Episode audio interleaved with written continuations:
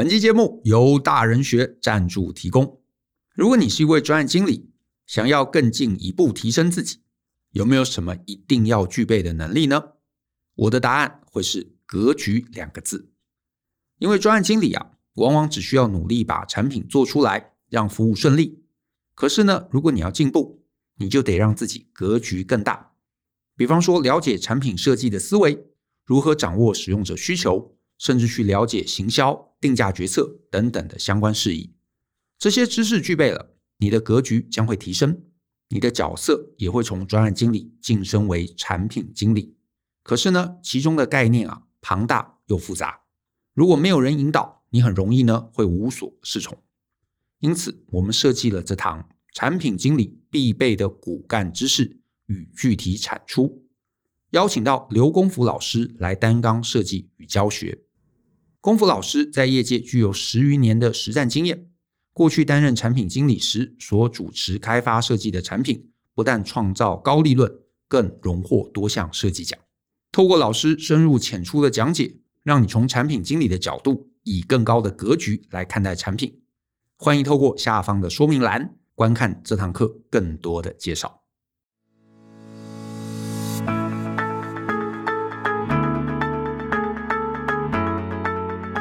欢迎收听大人的 Small Talk，这是大人学的线上广播节目。我是 Joe 张国阳。大人学啊，是个分享成为成熟大人必备学问的知识平台。我们长期分享职涯发展、人际沟通、个人成长、商业管理以及两性关系等等的人生议题。那欢迎大家呢，可以多多关注。嗯，是这样子啊，我跟这个 Brian 啊，我们在整个二月份算是还很密集的在这个 Clubhouse 上面开聊天室。然后呢，开聊天室，我们大部分呢进行的节目啊，其实都是跟这个听众的提问有关。那我们有谈这个两性关系，有谈专案管理，有谈职涯发展啊，以及各式各样相关的一些议题。那我们就发现啊，其实还蛮多的这个听众。那在听了我们的一些回答之后，他可能呢，呃，会事后写出一个心得啊，甚至是还会在这个脸书上面啊，跟其他的一些听众来讨论。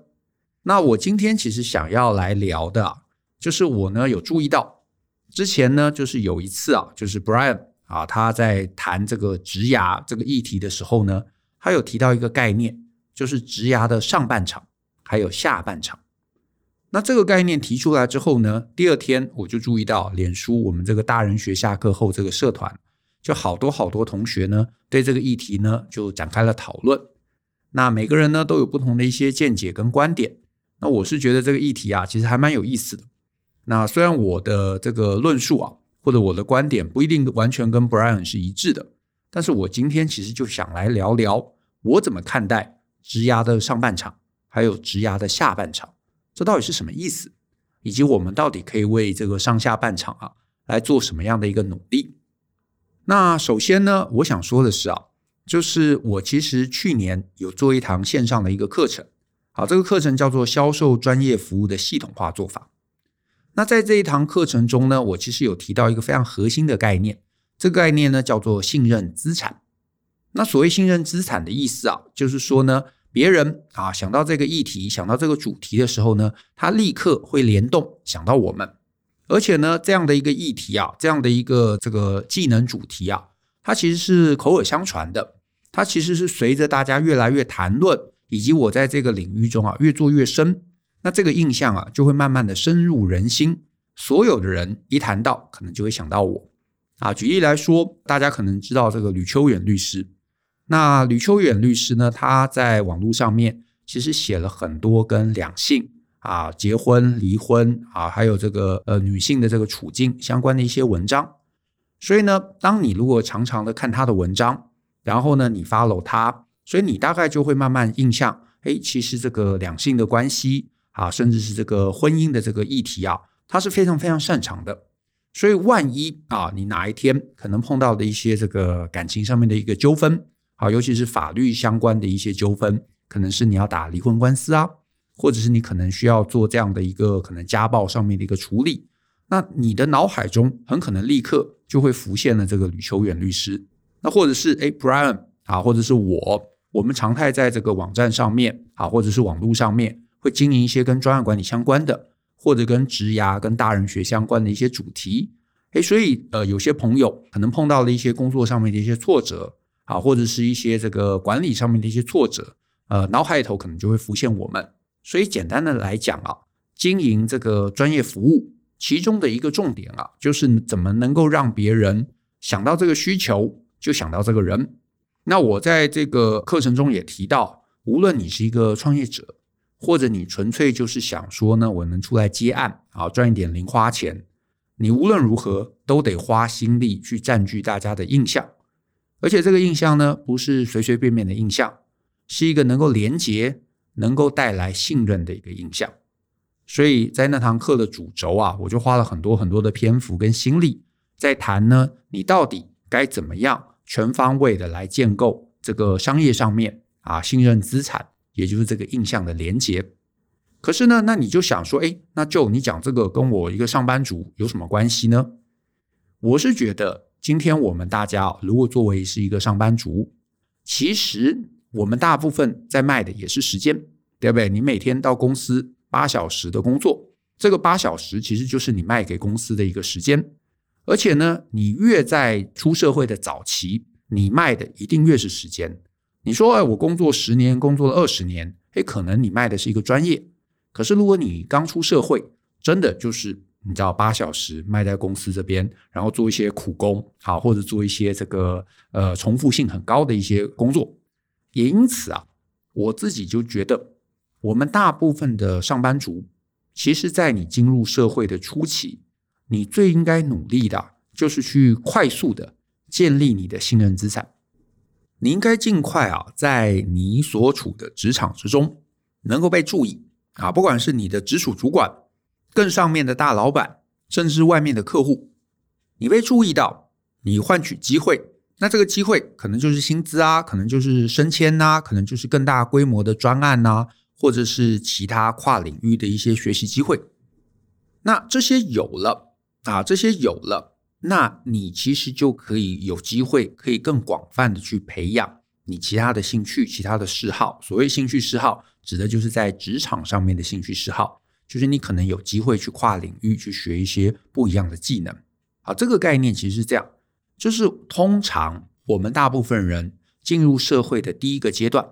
啊，第一个阶段可能就是跟你学校的本职学能有关，对不对？你是念会计的，出来多半就当这个做会计；你是念法律的，出来可能就是做法务，或者是去律师啊这样的一个这个行业。可是呢，可是呢，一定有一些听众啊，甚至你的朋友可能是这样，就是呢，出来你可能在学校也确实学了一个专业。可是出来之后，你发现你不是那么喜欢这个专业。啊，就是你可能是念法律的，就出来做一段时间，你发现哇，我其实一点都不喜欢法律的工作，甚至是你在学校可能某一个这个专业也没有学得很好。啊，比方说你是念这个呃资管的，就出来之后你发现其实这个资讯能力啊你也不是很强，所以呢，不管是怎么样的一个状态，我觉得只要你进入社会之后啊，离开学校进入社会之后。你最应该要能够去培养的，就是养成一个核心技能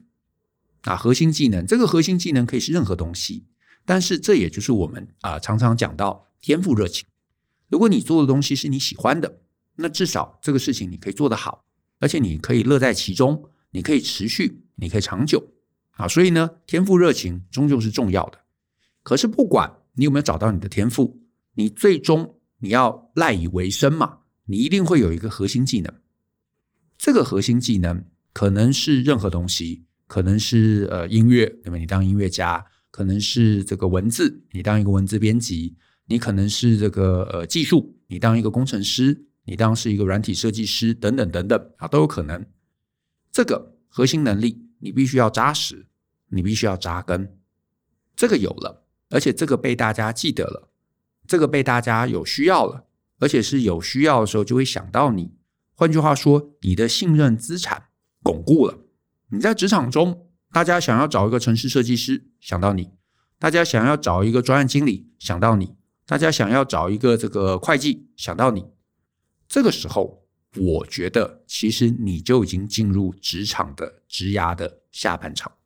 什么意思呢？就是我觉得前半场就是巩固核心技能，下半场就是来培养支援技能。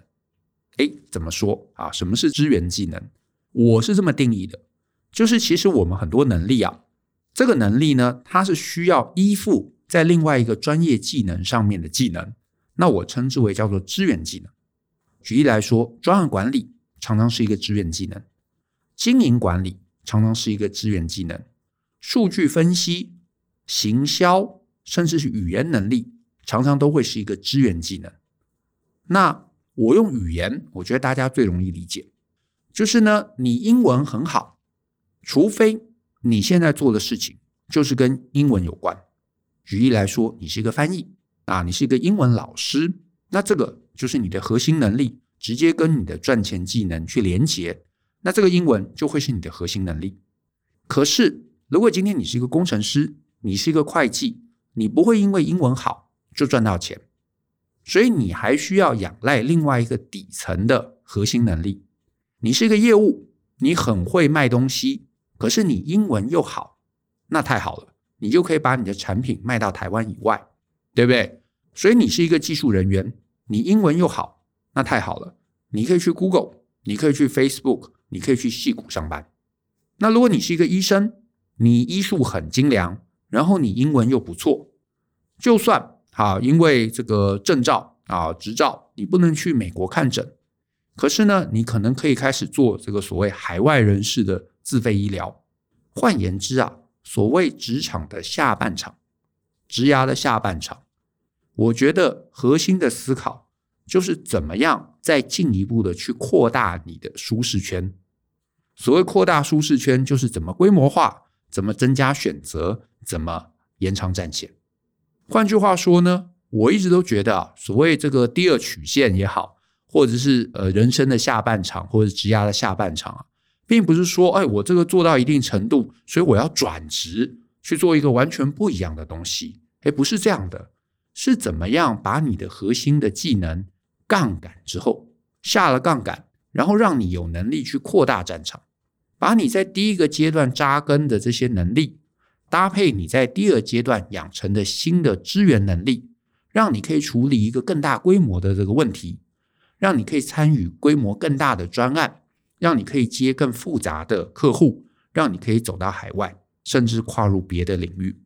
所以你是一个工程师，你的这个技能很强了，搭配专案管理，你可能变成一个专案经理，你可能可以开始做规模更大的一个专案的形式、专案的类型。你是一个专案经理。你已经很成功了，那这个时候你去学行销的知识，你去学商品的定价，你去学数据分析，你可能变成一个产品经理，诶，你又可以玩更大规模、更大尺度的一个游戏，对不对？这样子其实才是不断的扩张自己，让自己可以有更多好玩的地方，有更多好的选择。那我是觉得这个在各行各业，这个在各领域其实都是如此啊，所以呢。我其实不会把上半场或者下半场简单的用年纪来区分啊，因为年纪我觉得是没有意义的啊。今天你三十岁、四十岁、五十岁，其实你都有可能在人生的下半场或者人生的上半场。我觉得更大的几率就是你的年纪有可能不断不断的增长，可是你会的还是你原来的核心技能。那在这样的一个状况中，你其实就是一直留在上半场。有可能啊，像这个周围有些人，他可能呃做同样的事情，做了十年，做了二十年，做了三十年，他唯一会的就是年纪增长，可是技能没有变，他能处理的问题还是相同的。那我就会觉得这个人他其实始终待在上半场。那当然，你说待在上半场有问题吗？没有问题，只是你随着年龄增加，你承担的风险就增加了。意思就是说，你就得赌啊，你就得赌这个产业它会一直停滞，一直不变化，没有新人进来，没有新血进来，没有新的竞争者啊，甚至是商业模式都不会因为这个呃这个这个时间过去而被淘汰。那当然有一些产业确实是这样，如果你是在比方说公部门啊，你是在这个有政府照顾的一些单位里头，它确实有可能十年、二十年过去了，整个这个呃产业的变化是跟过去二十年是一致的。可是如果今天你跟我们一样，是可能在一个这个私人单位里头，好，或者是在一个呃一般的企业里头，诶，确实在我们现在这个时代，变化其实是非常非常快的。你有可能有五年安稳的时间，有十年安稳的时间。可是如果你没办法去扩大你的舒适圈，把你现在原来一的技能，透过支援技能放大到二，放大到三，放大到五，那一旦产业产生变化，你就有可能面临无处可去的一个窘境。好，所以呢，我的建议或者是我们的建议，其实一直都是这样。第一个，你在刚出社会的时候，好好把你的这个核心技能培养起来。甚至是有可能花一些心力，花一些时间，找到你觉得舒服的，能够发展你天赋热情的那个领域，你好好窝着，好好待着，好好培养，好好的成长啊，好好的让自己晋级。可是呢，你在这个领域可能待了五年啊，差不多了，你觉得诶，我有扎根了，我有好好把事情做好了，那你就开始有意识的去培养你的支援技能。